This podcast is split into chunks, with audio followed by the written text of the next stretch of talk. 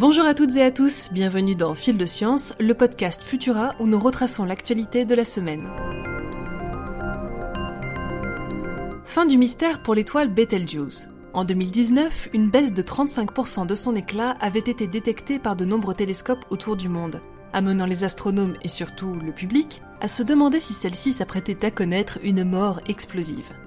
La possibilité d'observer une supernova dans le ciel nocturne a fait couler beaucoup d'encre jusqu'à ce que l'étoile retrouve sa luminosité normale en 2020.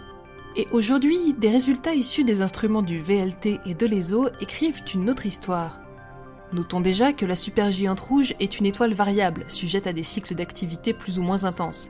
Mais la clé de son mystère reposait dans un autre phénomène, une hypothèse que l'astronome Miguel Montargès et l'astrophysicienne Emily Cannon ont enfin réussi à confirmer. Betelgeuse émet en permanence de forts vents stellaires et aurait produit une bouffée de gaz et de poussière particulièrement importante qui aurait obstrué son éclat avant de s'évaporer. Pas de supernova en prévision donc pour le moment, mais un nouveau mystère qui s'éclaircit grâce aux travaux des chercheurs.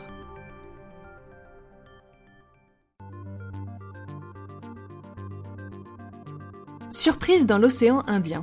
Les scientifiques ont récemment découvert une population de baleines bleues pygmées jusqu'alors inconnues grâce à des détecteurs d'essais nucléaires. Ces hydrophones, installés dans le cadre de l'organisation du traité d'interdiction complète des essais nucléaires, ont capté des sons sous les eaux qui se sont avérés être les chants d'un groupe de cétacés que les biologistes ont baptisé Chagos. Prochaine étape, se rendre sur place afin d'attester de la présence de cette nouvelle population de baleines bleues, dans l'espoir que des efforts de conservation puissent être mis en place pour la préserver. La vie sociale existe aussi chez les fougères. Le socialité est un mode d'organisation où des colonies d'animaux sont divisées en groupes dont chacun occupe une fonction bien précise. Jusque-là, le terme avait été réservé au règne animal, mais des chercheurs de l'université de Wellington en Nouvelle-Zélande ont découvert chez la fougère corne de cerf, ou Platycerium bifurcatum, une forme d'organisation qui s'apparente fortement à celui des fourmis ou encore des abeilles. Chez ces plantes, une partie des individus dirige l'eau vers le centre du groupe et pratique la photosynthèse, tandis que l'autre s'occupe exclusivement d'absorber l'eau. Cette découverte d'une division des tâches amène une nouvelle preuve de l'intelligence sociale des plantes et nous invite à voir différemment le monde qui nous entoure.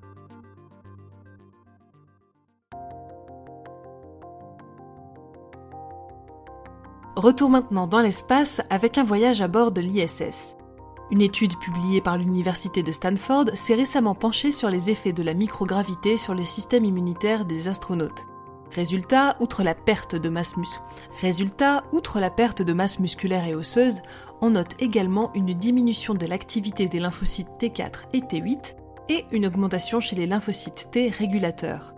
Ces perturbations ont pour conséquence de réduire considérablement la réponse immunitaire chez les voyageurs de l'espace. Une implication qu'il nous faudra prendre en considération si nous souhaitons un jour prendre la route vers d'autres planètes. Et enfin, pour finir, penchons-nous sur la découverte étonnante et insolite faite par les archéologues sur le site de fouilles de Yavneh, en Israël. Lors de leurs travaux d'excavation, l'équipe a déterré un œuf de poule intact, vieux de 1000 ans. Si l'événement ne semble pas aussi significatif que l'exhumation d'un squelette complet de tyrannosaure, remarquons tout de même qu'il est assez rare pour être noté. Dommage donc que celui-ci ait été fissuré au moment de sa sortie du sol, laissant s'écouler la majeure partie de son précieux contenu. Néanmoins, grâce à l'action des chercheurs, la coquille a pu être refermée suffisamment prestement pour y conserver un peu de jaune d'œuf, qui fera l'objet d'analyses ADN.